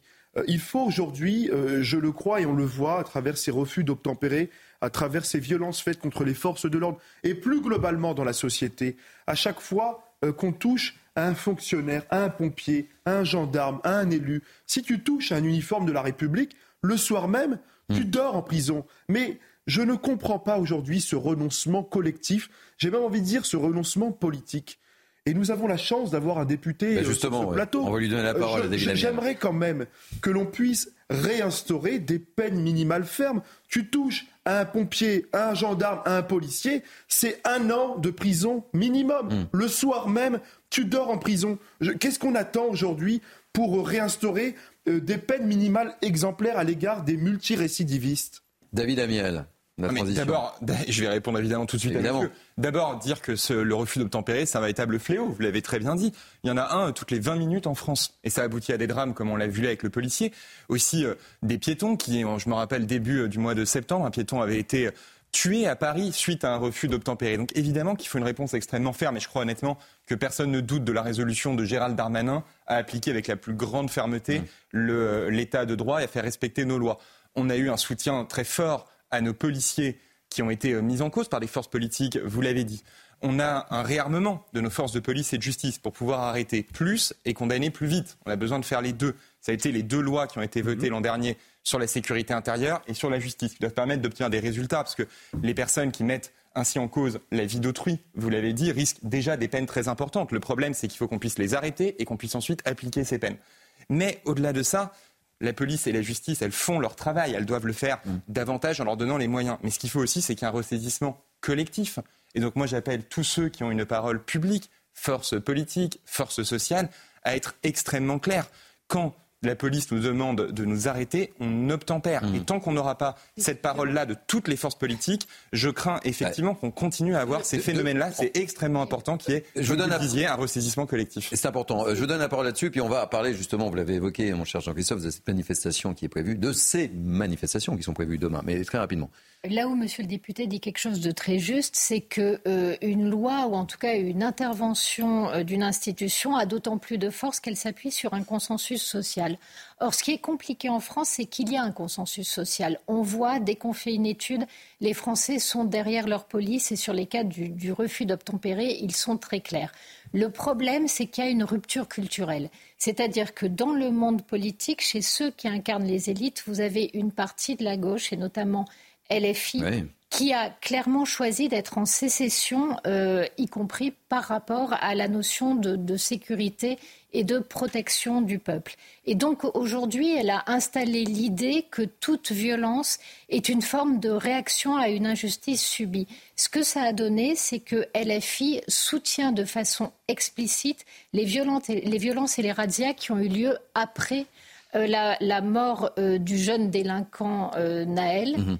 Euh, et, ça a été en fait appuyé par toute une partie euh, de la classe politique. Donc tant qu'on ne dénoncera pas aussi cette hypocrisie politique, on ne se sortira pas de ces questions-là. Alors justement, euh, puisque vous parliez, Jean, mon cher Jean-Christophe, de, ces manifestations de demain, et vous parliez d'LFI, écoutez ce que, ce que disait Clémentine Autain, elle était invitée de, de nos confrères d'LCI ce matin. Écoutez-la. Ah, on l'a pas tout de suite. Eh ben, on va faire le flash. On va, ah. si vous, on peut faire le flash, Naïm Fadel euh, vous nous autorisez Oui, oui, ok. D'accord, Naïm Fadel nous l'autorise. Euh, le flash info avec Mickaël Dorian et on écoutera Clémentine Autain juste après. On continue, on continue le débat. Merci Naïma. Le roi Charles III et la reine Camilla aujourd'hui euh, poursuivent leur visite d'État à Bordeaux. Ils viennent d'atterrir à l'aéroport de Bordeaux-Mérignac. Charles III doit rencontrer le maire écologiste de la ville, Pierre Urmic, et visiter une forêt expérimentale ainsi qu'un vignoble bio. Le parquet de Paris demande que Marine et Jean-Marie Le Pen soient jugés. Au total, 24 membres du RN sont soupçonnés d'avoir participé à un système de détournement de fonds publics entre 2004 et 2016. Le maire de Perpignan, Louis Elio, et l'ex numéro 2 du, du parti, Bruno Gollnisch, sont également visés. Et puis Vladimir Zelensky est arrivé au Canada. Justin Trudeau a assuré le président ukrainien du soutien indéfectible de son pays à l'Ukraine dans son conflit face à la Russie. Le Premier ministre canadien a affirmé que le Canada restera aux côtés de l'Ukraine aussi longtemps qu'il le faudra. Du coup, alors. Il faut que tu fasses court. On peut reprendre la parole, euh, Naïm Fadel Oui. Merci, Michael. On retrouve dans, dans 15 minutes. C'est comme ça que ça se passe au milieu ce week-end. Au menu, c'est à la carte. Ah non, non, c'est à la carte. Euh, ouais, en fait, on a réussi, on a déconstruit Thierry. Ils ont déconstruit, Je ne maîtrise plus rien. Allez, on continue à, à, évoquer justement, je vous le disais, euh, cet appel à manifester, euh, manifestations anti-police qui vont normalement avoir lieu demain. On ne sait pas si ça va mobiliser ou pas. En tous les cas, je vous propose d'écouter cette fois Clémentine Autain, qui était l'invitée de nos confrères ce matin et puis on réagit très rapidement. Vous savez combien il y a eu une mort Naël, c'est le 15e mort en France pour refus d'obtempérer par un tir mortel de policier.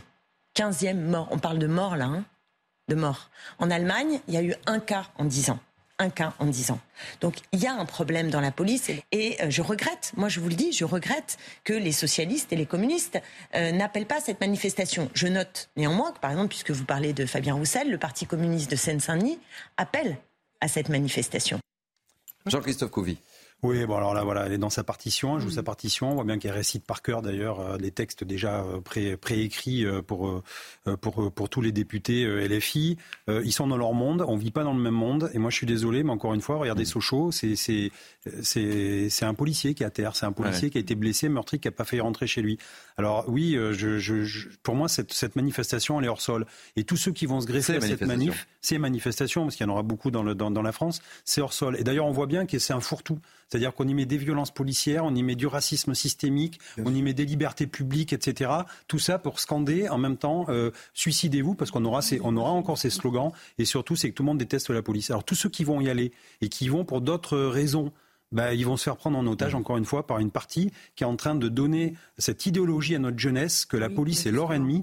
Et, et encore une fois, cette idéologie-là qui sera transmise de génération en génération. Ils préparent l'avenir, ils préparent les, têtes des enfants, les générations mhm. qui vont arriver pour qu'elles haïssent la police encore plus. D'ailleurs, ils sont deux, mots euh, très rapidement. D'ailleurs, ils sont responsables, et les filles sont responsables de ce qui se passe dans notre pays. Ils sont responsables de ces morts parce que justement, comme ils ne font, ils ne justement, ils accusent la police de, tuer, c'est-à-dire qu'ils excusent aussi les comportements délinquants de ces gamins. Donc pour moi, ils sont extrêmement complices de ce qui se passe aujourd'hui. David Damien. Bah, cette marche dite anti-police, c'est la marche de la honte, parce qu'elle vise à jeter l'opprobre sur la totalité des fonctionnaires de police, de gendarmerie, qui risquent leur vie pour des salaires souvent pas très élevés, pour nous protéger chaque jour, on l'a encore vu tout à l'heure.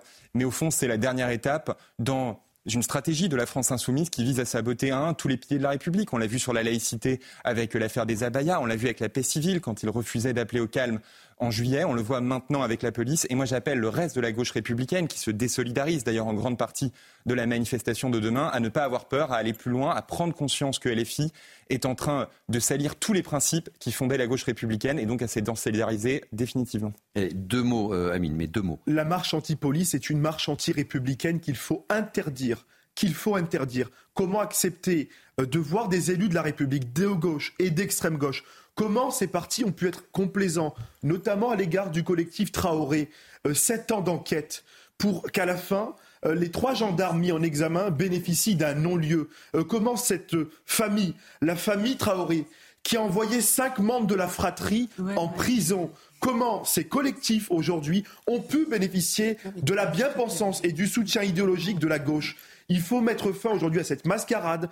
J'appelle personnellement et de mes voeux à l'interdiction de cette marche contre toutes les qui, qui, s'opposent aux valeurs de la République, qui s'opposent à nos policiers et qui s'opposent à la cohésion de la République française.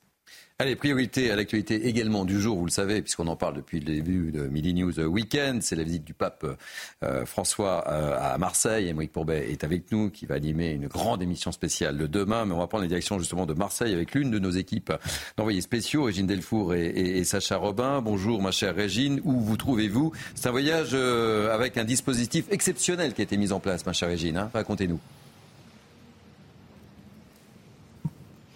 Oui, absolument, Thierry. Euh, c'est un dispositif très important puisque 5000 policiers et gendarmes sont mobilisés. Ils seront appuyés par 1000, à peu près un millier d'agents euh, de sécurité. Il y a aussi un, un dispositif anti-drone qui est mis en place. Des avions militaires surveilleront qu'il n'y ait aucune intrusion aérienne. Et puis aussi, la gendarmerie euh, maritime sera aussi mobilisée dans le Vieux-Port. Deux événements sont placés sous haute surveillance, notamment la déambulation euh, du pape François euh, euh, pendant plus d'un kilomètre sur l'avenue du Prado 2, puisque 100 000 personnes sont attendues. Alors il y aura un filtrage très important. Les personnes n'ont pas le droit d'arriver avant 9h30. Et puis la messe au Vélodrome aussi, qui est aussi très très très surveillée, puisqu'on attend près de 67 000 personnes. Alors il faudra être muni de son billet, un billet nominatif et d'une pièce d'identité. Sans cela, impossible d'entrer dans l'enceinte du Vélodrome. Merci beaucoup, Régine Delfour. Vous êtes accompagnée par Sacha Robin et vous allez nous faire vivre durant ces deux jours cette visite du pape François à Marseille. Émeric Pourbet, comment coïncider une visite et on l'évoque hein, avec beaucoup de, personnes mobilisées, 5000 policiers et gendarmes euh, qui ont été déployés, et puis ce petit côté intimiste que souhaite donner à cette visite le, pape François, mon cher Émeric eh ben, Alors c'est un peu un casse-tête Pas simple, hein. pour les forces de sécurité, euh, parce que bah, effectivement il y a la, la sécurité d'un chef d'État qui vient et qu'il faut assurer. Mais il y a aussi les souhaits euh, du pape lui-même mhm. d'avoir euh, un moment de communion avec la foule qui ne soit pas uniquement au stade pendant la messe, puisque la messe, ça a été rappelé, c'est 60 000 personnes maximum. Donc euh, le, Saint-Siège a demandé à ce que euh, le pape puisse remonter l'avenue du Prado, très connue à Marseille, mhm. et dans sa papa mobile, et donc avoir ce moment, euh, malgré tout, de communion. Et évidemment, les services de sécurité sont sur les dents parce que c'est très difficile à protéger. les bouches d'égout ont été scellées, voilà, et puis il y aura des, groupes de sécurité dissimulés dans la foule. Mais néanmoins, il y a quand même un risque, hein, il ne faut pas se le cacher. Moi, ce que je trouve intéressant aussi à travers ça, c'est que le pape, on a toute cette actualité dont on vient de parler, où il y a beaucoup de violence dans la société, et euh, le pape euh, se défie en quelque sorte, euh, enfin, défie plutôt ce risque sécuritaire, cette violence, pour communier avec la foule et pour leur parler de quoi? Pour leur parler de paix, pour leur parler d'amour, pour leur parler d'éducation de la jeunesse, qui sont en quelque sorte les solutions, même si effectivement après il faut les mettre en œuvre, mais l'Église est toujours attachée à travers des œuvres éducatives, sociales, justement à aller vers ces publics-là. Et je crois que ça, c'est vraiment un rôle qu'il faut mettre en valeur aujourd'hui. Et, c'est le rôle et du religieux, mais aussi du politique, pour le coup, main dans la main. Merci Émeric et on vous retrouve avec beaucoup de plaisir demain. On rappelle les horaires 15h, 19h avec donc la diffusion en, direct de la messe. Et nous, on sera en émission spéciale juste avant. On passera euh, l'antenne, si vous voulez bien. Euh, on va marquer une pause dans quelques instants, mais tout de suite, euh, l'autre actualité du jour, c'est la visite euh, de Charles III et de Camilla à Bordeaux. Regardez ces images en direct. Il y a du monde hein, à Bordeaux. Hein. Il pleuvait ce matin, mais ça y est, apparemment, il y a une, certaine accalmie et un, bain de foule de, du roi Charles avec Camilla. Voilà, c'est l'autre actualité. Une, une, actualité très très riche en ce, en ce vendredi. D'un côté, le roi Charles à Bordeaux, le pape le pape François à Marseille, un autre monarque évidemment. Et tout ça, c'est à vivre évidemment sur notre antenne. Tout de suite, pub, et on se retrouve pour la dernière ligne droite avec mes grands témoins du jour. A tout de suite. Merci de vous je commence. Merci de nous accueillir. Et eh oui, c'est Midi News Weekend. Nous sommes ensemble jusqu'à 14h. C'est la dernière ligne droite. On se retrouve dans quelques instants avec nos grands témoins du jour. Mais tout de suite, Mickaël Dorian avec un point info, évidemment. Une lettre euh, du rectorat de Versailles envoyée à la famille d'une élève euh, euh, qui se plaignait d'attouchement sexuel crée la polémique. Gabriel Attal a condamné fermement le ton utilisé dans ce courrier. Le ministre de l'Éducation nationale se rendra lundi matin au rectorat de Versailles pour faire le point avec le nouveau recteur. Le capitaine du 15 de France, Antoine Dupont, s'est fracturé la mâchoire hier lors du match contre la Namibie, mais il reste toutefois dans le groupe. Un avis chirurgical spécialisé a été demandé pour définir précisément la durée de l'indisponibilité du joueur, précise la fédération. Prochain match des Bleus le 6 octobre contre l'Italie. Et puis Xi Jinping et Bachar al-Assad se rencontrent aujourd'hui à Hangzhou, dans l'est de la Chine. C'est la première visite officielle en Chine du président syrien en près de 20 ans, isolé sur la scène internationale, euh, Bachar al-Assad est en quête de fonds pour la reconstruction de son pays. Merci beaucoup, Miguel. On se retrouve dans 15 minutes. Très bien. Toujours avec moi, Naïma M. Fadel, Céline Pina, Amine Elbaï, euh, Jean-Christophe Couvi et David Amiel. Et je vous propose, on voyage beaucoup hein, dans cette émission. Vous allez remarquer Marseille, Bordeaux, Bordeaux, Marseille. On va prendre la direction de Bordeaux puisque le roi Charles et Camilla sont à Bordeaux. On va découvrir. Ils doivent être du côté de la mairie. Ils sont même à l'intérieur de la mairie en train euh, d'observer des photos, me semble-t-il. Et donc, euh, on en reparlera évidemment euh, d'ici la fin de cette émission, puisqu'on retrouvera en direct de Bordeaux notre correspondant permanent, Antoine Estève, qui nous racontera tout, tout, tout sur cette visite bordelaise du roi Charles et de Camilla. Voilà. Ah, Antoine est là. Ben, Antoine Estève. Bonjour, Antoine Estève. Demandez le programme du roi. Il va visiter une très très belle propriété, dites-moi. Et en plus, il fait beau à Bordeaux. Oui, Effectivement, il fait beau, mais attention, hein, c'est récent parce que ce matin, on a eu des trompes d'eau jusqu'à 11h, 11h30. Et c'est vrai que là, ça s'est un petit peu calmé. Vous voyez, le, ciel est un petit peu plus sympathique. Mais c'est vrai qu'il ne va pas être trop dépaysé. Hein, question climat aujourd'hui, le roi d'Angleterre. Euh, ici, nous sommes sur la place de la Bourse. C'est ici que s'est installé le village anglais. Alors, un village anglais, euh, ce sont des stands avec euh, des vins, des bières, des fish and chips, évidemment pour la communauté anglaise de la Nouvelle-Aquitaine. On a 39 000 Britanniques quand même dans la région Nouvelle-Aquitaine. Imaginez, c'est peut-être un petit peu moins que pendant la guerre de 100 ans, mais il y a quand même beaucoup, beaucoup d'Anglais ici. C'est pour ça, c'est l'une des raisons pour lesquelles le roi Charles a décidé de venir ici. L'autre raison, vous le savez, elle est beaucoup plus politique. Il est venu voir le maire de Bordeaux parce que c'est un écologiste ici, Pierre Urmic, et il a voulu lui faire visiter justement beaucoup de ces expérimentations ici. Ils vont aller ensemble dans une forêt expérimentale qui a été plantée à Floirac, à côté de Bordeaux, euh, à quelques kilomètres d'ici. Et ensuite, comme vous le disiez, il va visiter les vignes de Smith Olafite, un des meilleurs crus euh, de Pessac-Léognan. Là, ce sera en tout petit comité. On a déjà dit à la presse eh que ce serait poulet. Vous savez ce que ça veut dire? Poulet, c'est quand il y a seulement quelques journalistes qui accompagnent le roi et les personnes qui seront avec lui, c'est-à-dire les propriétaires du château Smith-Lafitte et euh, le ministre Le Cornu qui l'accompagne aujourd'hui.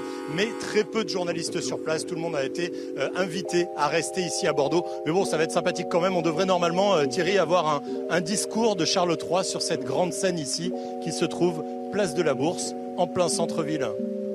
Merci mon cher Antoine Estelle. Alors c'est bien d'assister au discours, mais c'est vrai qu'une petite visite du côté de Lafitte que je connais, c'est plutôt plutôt sympathique. Hein. Je ne comprends même pas que vous ne soyez pas débrouillé pour être euh, membre de cette visite, mon cher Antoine. Ça vient de surprendre vous. Non, c'est beaucoup trop surfait d'aller dans la vigne, vous savez Thierry. Nous, on préfère rester ici euh, sur le côté culturel anglais. Thank you very much. Et je vois qu'il fait plusieurs fois, beau, enfin il fait beau plusieurs fois par jour également à Bordeaux, un peu comme en Bretagne d'ailleurs. Merci et vous allez nous faire vivre cette visite euh, évidemment, mon cher. euh, Antoine, Estève, petite réaction sur cette visite, euh, dernière ligne droite également pour le roi Charles, Céline Pina? En tout cas, une visite qui finalement se passe sous de meilleurs auspices que la première qui était prévue. Puisque rappelons quand même. C'est vrai que qu'elle avait été un peu décalée pour des Voilà. raisons de manifestation ambiante. C'est ça. Euh, ce qui est intéressant, c'est que finalement, il a fallu que le roi d'Angleterre arrive en France pour qu'on nous parle de cette histoire d'expérimentation de forêt à Bordeaux. Or, on sait qu'aujourd'hui, euh, la question des forêts, de la revivification des forêts est très importante. Je trouve dommage qu'on la prenne de manière euh, incidente et que ce soit parce que le roi a un intérêt pour l'écologie que tout d'un coup, on apprend que finalement, chez nous, on peut faire des expérimentations qui suscitent l'intérêt de l'étranger. Allez, on va revenir à. On fait quelques petits pas de côté, évidemment, hein, même si on parle beaucoup du pape et de cette visite du roi Charles à, Bordeaux. On va parler, si vous le voulez bien, et ça va vous concerner aussi, mon cher euh, monsieur Couvi, l'appel au secours des maires face au trafic de stupéfiants. Vous allez me dire ce que vous en pensez. Dans une tribune publiée dans les colonnes du Monde, un collectif d'une cinquantaine d'élus réclame un plan national et européen. Il propose cinq mesures pour lutter contre le trafic de drogue. Détail avec Mathieu Devez et on en parle. Briser la spirale infernale du trafic de drogue, c'est l'objectif ambitieux affiché par une cinquantaine d'élus, dont le maire d'Arras, Frédéric Le Turc. Selon lui, il est aujourd'hui primordial d'agir pour la sécurité des Français. On voit en fait que le trafic n'occupe pas simplement le vendeur et le consommateur, mais malheureusement euh, peut avoir des conséquences sur euh, la vie euh, dans un quartier, la vie dans une cité, la vie dans une ville, avec, je dirais, des, moments de tension, des moments de règlement de compte. Parmi les mesures proposées, s'attaquer au portefeuille des trafiquants en allant plus loin sur le gel et la saisie des avoirs criminels. Il souhaite également réduire la demande par la prévention et une politique de santé publique pérenne, ou encore accompagner davantage les collectivités. ça ne concerne plus simplement euh, la capitale, euh, les métropoles, mais aussi en fait des communautés urbaines, des agglomérations, euh, des communes plus plus petites que parfois les trafiquants se nichent, même peut-être dans des villages, en étant discrets, organisent en quelque sorte leur réseau La cinquantaine d'élus demandent désormais au gouvernement de se saisir de leurs propositions. Jean-Christophe, vous êtes l'homme de la situation par rapport à, à ce sujet, évidemment. Nous, nous sommes les, En fait, les forces de l'ordre sont les hommes de beaucoup de situations. Aujourd'hui, oui. Il n'y a pas que les stupes, il y a hélas, malheureusement, toute la société. Et c'est compliqué de, de- de lutter sur Et, plusieurs et pans c'est de vrai, la hein, société. pour reparler des manifestations prévues demain, euh, Ah, on mais fait quoi les manifs, vous euh, la- entre le roi euh, Charles, le, pape, euh, la Coupe du la Monde de Coupe rugby, enfin, euh, la, lutte contre l'immigration clandestine, euh, et voilà, la lutte contre les stupes, les violences faites aux femmes, les vionces intrafamiliales, et j'en passe. J'en passe, c'est les rodéos, meilleurs. Alors, les sur ce rodéos, sujet, sur, la- sur cette prise de Alors, position. sur, sur les stupes, il, il faut, il faut remettre aussi. Alors les maires aujourd'hui, bien sûr, je les, je les Il y a toute, comprends. euh, hein. toute couleur là. hein. Oui, il y a toute couleur et je les comprends. Sauf que quand on a inventé la notion de continuum de sécurité dans les années 2000, notamment avec Nicolas Sarkozy, les maires avaient demandé à pouvoir bénéficier de police municipale parce qu'ils voulaient eux-mêmes avoir leur police et pouvoir mener, euh, j'allais dire, la- la- la- la- leur police dans leur ville. Euh, donc en, en fait, l'État s'est désengagé petit à petit de, du régalien pour donner plus de moyens aux collectivités, lo- aux collectivités locales. Et nous, on a pris 13 000 policiers de moins sur, à cause de la RGPP, puis après avec la MAP, etc., etc. Donc en fait, on a pris du retard. Et aujourd'hui, on redécouvre, j'allais dire, le, le, le, le, bénéfice de la police régalienne qui est nationale et la gendarmerie aussi. Et effectivement, c'est notre cœur de métier de lutter contre ça contre ces trafics, sauf qu'on a laissé tellement de, temps et d'espace à ces délinquants de s'organiser, on a cassé les frontières, il y a aussi la libre circulation des biens et, des marchandises et des gens euh, dans toute l'Europe, on a ouvert les frontières et donc euh, bah, les délinquants se sont engouffrés dans ce ventre mou, euh, j'allais dire, de l'Europe, en disant, mais puisqu'il n'y a plus de frontières, on n'est plus obligé de passer par les grosses mafias et les grosses, les grosses familles mafieuses, on va faire notre marché nous-mêmes. Et donc, en fait, si vous voulez, ça a explosé dans les petites villes, parce que chaque petit dealer, dans chaque quartier, eh bien, c'est monté son officine avec euh, ses lieutenants, euh, ses revendeurs, etc. Donc, si vous voulez, c'est très compliqué. Et de l'autre côté, on se rend compte aujourd'hui qu'effectivement, il faut une lutte nationale, voire européenne et internationale, mais qu'on n'y met peut-être pas assez de moyens. Mmh. Et quand il y a une réforme de la police, notamment avec la police judiciaire, on nous dit, bah tiens, la, solution, ça va être la départementalisation. Attention, ne baissons pas la garde, on n'arrête pas de le dire. Il faut aussi euh, garder cet esprit euh, de, de, transnationalité, c'est-à-dire que la, la, justement la j'allais dire, le, la lutte contre la délinquance et les stupes, ça ne s'arrête pas aux frontières d'un département, mhm. mais ça dépasse la région, ça dépasse une zone et la France, voilà. Et donc, euh, il, il faut surtout pas baisser cette garde et nous donner les moyens. Et oui, s'attaquer au portefeuille, parce que le nerf de la guerre, c'est l'argent. Et puis surtout, il faut être intransigeant dans la, dans la politique pénale et la réponse pénale. Céline, Naïma et Amine et, David. Bah, Malgré tout, la tribune est quand même décevante dans les propositions qu'elle fait. Euh, elle n'est pas du tout à la hauteur. Alors on peut comprendre le désarroi des maires. Mhm. Simplement, la question qu'on a envie de leur poser, c'est que faites-vous, vous, à votre niveau? Or, un des problèmes que l'on a et qui est basique, c'est par exemple, essayer donc d'expliquer qu'il faut arrêter un certain nombre d'aides sociales, le fait de bénéficier de logements euh, sociaux quand vous faites du trafic de drogue. Ils sont très très rares les maires qui osent aller jusqu'au bout. Ils sont très très rares les représentants politiques qui interpellent les députés et les ministres pour dire voilà, là-dessus, il faudrait être un peu courageux. On a une forme de contagion de la lâcheté, on n'a pas encore trouvé la forme de contagion du courage. Et aujourd'hui, ce qui est demandé, c'est quand même, euh, ouin, l'État, euh, faites-en plus on peut le comprendre. Ceci dit, c'est vrai que l'État essaie de progresser là-dessus, sans doute pas assez vite, mais on peut au moins lui reconnaître d'avoir ouvert les yeux. La question, c'est pourquoi, quand un policier intervient, il court le risque de se faire attaquer par toute une partie des politiques non notamment LFI. Pourquoi, quand il y a une catastrophe dans les villes, les premiers à tirer dans le dos de la police sont souvent les maires qui leur ont demandé d'intervenir? Pourquoi est-ce qu'on ne supprime pas les aides sociales? Pourquoi est-ce qu'on ne supprime pas les HLM, etc., etc. Toutes ces questions, il faut les poser. Toutes ces questions, elles sont encore évitées. Naïma, vous partagez le, même avis C'est faible en, force de proposition? Oui, effectivement, à plusieurs reprises, on l'a dit ici, hein, qu'il faut déjà commencer par expulser euh, les familles de délinquants, mm. parce qu'ils sont connus euh, de toute façon dans les quartiers. On a aussi parlé de responsabiliser les parents, notamment au niveau des allocations familiales, parce que tous les, petites mains dans ces quartiers-là sont des, sont des mineurs. Et, et résultat, enfin à chaque fois, c'est des cris d'orfraie, et notamment de l'ultra-gauche ou du, du, Parti euh, socialiste. Donc, et puis, Rappelons-nous que les écolos, ils ne veulent pas, surtout pas de police municipale, et mm. notamment armée. Donc vous voyez, bon, c'est très bien d'avoir fait une tribune, ça mange pas de pain, comme dirait l'autre, mm. mais à un moment, chacun voilà, il y, a toute couleur confondue. Oui, mais justement, toute couleur. Ça oui, rarement. Bah, hein. Commençons déjà à faire le minimum, et encore une fois, à sauver les habitants de ces quartiers qui sont pris en otage par euh, ces délinquants, par ces trafiquants de drogue. Et encore une fois, il faut y aller avec autorité et fermeté, et ne pas hésiter, encore une fois, à expulser de ces quartiers ces personnes-là qui bénéficient du logement social et, encore une fois, rappeler aux parents leurs responsabilités, droits et devoirs, surtout devoirs, et toucher aux allocations familiales. On a un député sur ce plateau, oui. Euh... ce serait bien que euh, quand on arrive à être nombreux, à signer au-delà des clivages politiques, ce ne soit pas pour vendre de l'eau tiède, hmm. un peu de courage. Un peu de courage, ben ok. David, en tant que député, David Amiel. Ah l'époque de désarmement régalien que vous évoquiez d'ailleurs à l'instant est révolue. Gérald Darmanin a fait depuis le premier jour de l'offensive contre la drogue une de ses priorités politiques. On commence à avoir des résultats. Il y a 1000 points de deal qui ont été euh, fermés euh, l'année dernière. On a des arrestations de plus en plus nombreuses. Mais c'est vrai que face à l'ampleur du trafic de drogue, il va encore falloir monter en puissance. La tribune d'ailleurs souligne, je crois, l'importance des moyens qui vont être consacrés par l'État euh, par le gouvernement à la police et à la justice. Et il faut évidemment qu'on travaille au niveau local avec les maires.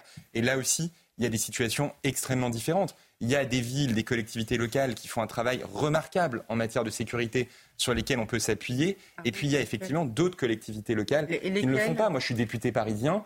Quand je vois ce qui s'est passé à Paris avec une maire de Paris, Anne Hidalgo, qui a refusé pendant extrêmement longtemps de créer ne serait-ce qu'une police municipale à Paris, qui aujourd'hui a, parce que la majorité présidentielle a voté à l'Assemblée nationale la création d'une police municipale, garde une police municipale très faible en effectif, refuse qu'elle soit armée. Je crois qu'on a un vrai problème. Mais Il faut quelle, que dans une quelle ville comme réussit, Paris, quelle ville dans le bah, trafic attendez, de drogue euh, Quelle ville il y a réussit quand dans même- le trafic Non, non, en matière de sécurité, par exemple, je crois que ce que fait Christian Estrosi, Non, non, mais c'est très vous avez- bah, Il y a des Attendez, villes- Estrosi, vous avez vu les quartiers qui sont gangrénés par la, Mais par la attendez, drogue euh, c'est pour ça qu'il y a une faute. Aujourd'hui, il y a même euh, des, règlements de compte. je dis pas que le trafic de Ah drogue mais, euh, de la responsabilité des élus locaux. Je pense que monsieur- la sécurité, de manière euh, monsieur le député, on y arrivera. entre les On y arrivera. et. Mais vous vous On y arrivera seulement si on arrête les éléments de langage. C'est quand même- Parce qu'on est tous dans le même bateau. Mais oui, il faut arrêter Vous voyez, les- Donc à un moment, il faut, par exemple, la Mais non, mais- politique familiale qui responsabilise les parents. Quand est-ce que l'État va s'y attaquer? Ils en ont parlé après les émeutes. Le ministre Dupont-Moretti a dit il faut toucher au porte-monnaie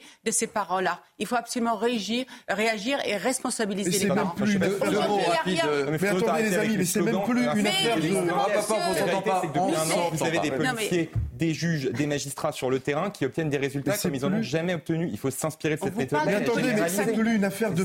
Mots de deux mots d'Amine parce que Michael Dorian est là et euh, ça va avoir du flash. Oui, mais- Monsieur Cabane, c'est plus une affaire de porte-monnaie. Là, On- le débat que nous avons sur ce plateau est un débat digne des années 80. Euh, c'est une tribune qui est signée par 30 élus transpartisans de la droite et de la gauche. Ils ont tous été au pouvoir. Je vois Madame Aubry, je vois Monsieur Estrosi. Mais partez, laissez la place aux jeunes. Nous, on a des idées. Vous avez oublié quelque chose de fondamental dans votre tribune. Vous ne faites même pas le lien entre l'explosion de la violence, l'explosion de ces trafics de drogue et la répartition de la pauvreté, la répartition aussi de familles clandestines, le, le- le lien existentiel entre hausse euh, de la violence et montée euh, de l'immigration. Si vous voulez vous attaquer aux réels problèmes dans ces quartiers, vous devez demander, vous, maire, maire des grandes villes, à l'État de euh, revoir cette loi Dallot. là? Cette loi Dallot qui vous oblige de répartir la pauvreté, de répartir euh, des familles entières, des pans entiers de l'immigration illégale qu'on a régularisé dans des quartiers où, qui échappent aujourd'hui au contrôle de l'État. Ayez le courage de nommer euh, les choses. 30 ans que vous êtes là, droite-gauche au pouvoir, et vous constatez la même chose dans ces grandes villes qui aujourd'hui, euh, d'ailleurs en grande majorité, les 15 plus grandes villes appartiennent, sont gérées par des partis de gauche. Ça suffit aujourd'hui. Il faut nommer les choses. Vous avez nommé les choses. Maintenant, je vais nommer Michael Dorian. Merci à C'est vous. le moment du flash. Si vous me C'était le coup de gueule du, du, du, J'ai bien compris. du midi, mais quand même, J'ai il bien faut nommer les choses. J'ai bien compris. Michael Dorian, c'est pas le coup de gueule, c'est l'heure du flash.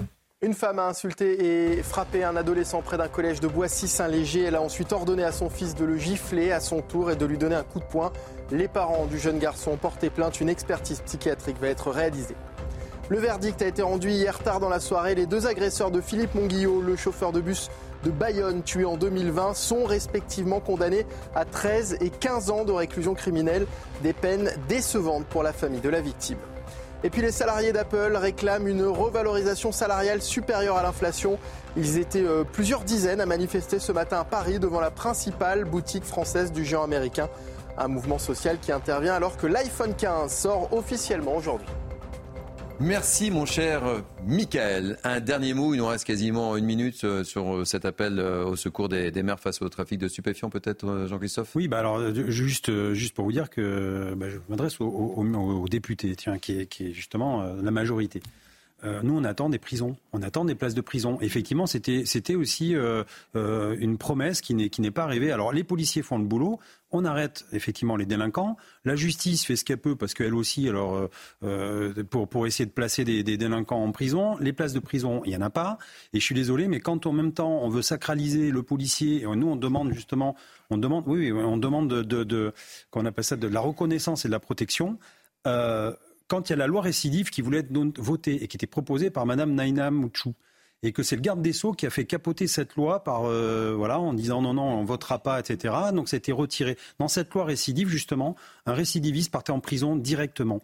Et il y avait donc il y avait des peines minimales. Et tout ça il nous le faut. Il nous le faut parce que pour lutter contre les stupéfiants il faut aussi être fort voilà donc oui et, et c'est pas qu'une réponse policière. Vous avez raison c'est une réponse de la société mais c'est une réponse de tous les appareils de l'État et pour l'instant on n'a pas tout mis en œuvre. Merci beaucoup et je peux pas vous donner la réponse, vous reviendrez pour une autre émission parce que Je suis le maître des horloges.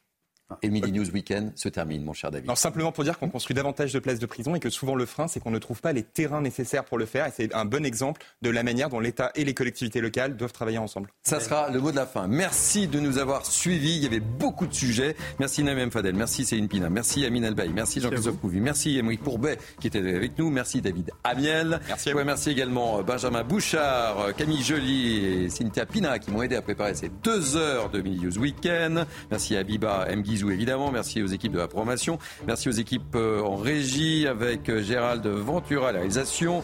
Au son, Grégory euh, Possidalo et Noah à la vision Samuel. Voilà, je crois que j'ai oublié personne. Vous pouvez revivre cette émission sur notre site cnews.fr. J'y vais à 280 km/h. Jacques Sanchez, quand même. Jacques Sanchez, voilà, que j'ai pas oublié. Et tout de suite, 180 minutes info avec l'excellente Nelly Denac. Et moi, je vous souhaite une très belle journée. Je vous donne rendez-vous demain à 12h pour un Midi News exceptionnel. Hein, page spéciale. Édition pour, spéciale. Le, ah, édition spéciale. Édition spéciale.